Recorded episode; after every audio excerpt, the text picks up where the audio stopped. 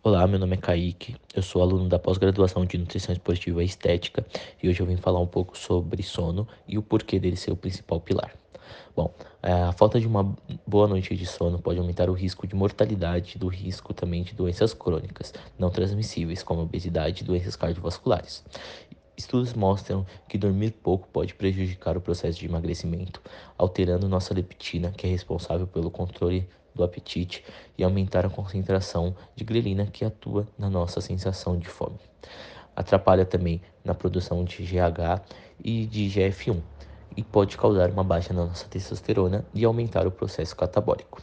Outros prejuízos que iremos nos deparar né, com a privação de sono é uma alteração do nosso sistema simpático, que fará com que nossos níveis de cortisol, de cortisol aumentem, é, causando aí uma maior resistência à insulina e a longo prazo uma menor tolerância à glicose e podendo gerar futuramente um risco de diabetes tipo 2.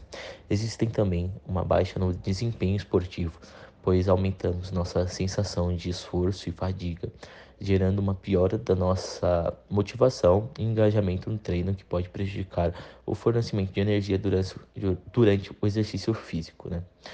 Além disso, é, também temos uma relação muito grande com a falta de sono, com inflamação, estresse oxidativo, que podem causar um ambiente propício a maior chance de lesão durante o treino.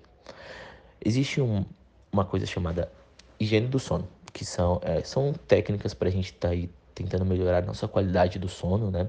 Que seria ficar longe do celular e aparelhos eletrônicos entre 20 e 30 minutos antes de dormir, tentar deix é, não deixar luzes acesas ali no quarto ou próximo ali do ambiente que você está dormindo, evitar cafeína próximo à hora de dormir, tentar manter uma rotina é, fixa de para acordar e para ir se deitar, é, evitar ficar deitado na cama durante o dia, Evitar também álcool e cigarro pelo menos ali 4 horas, 4 horas antes de se deitar.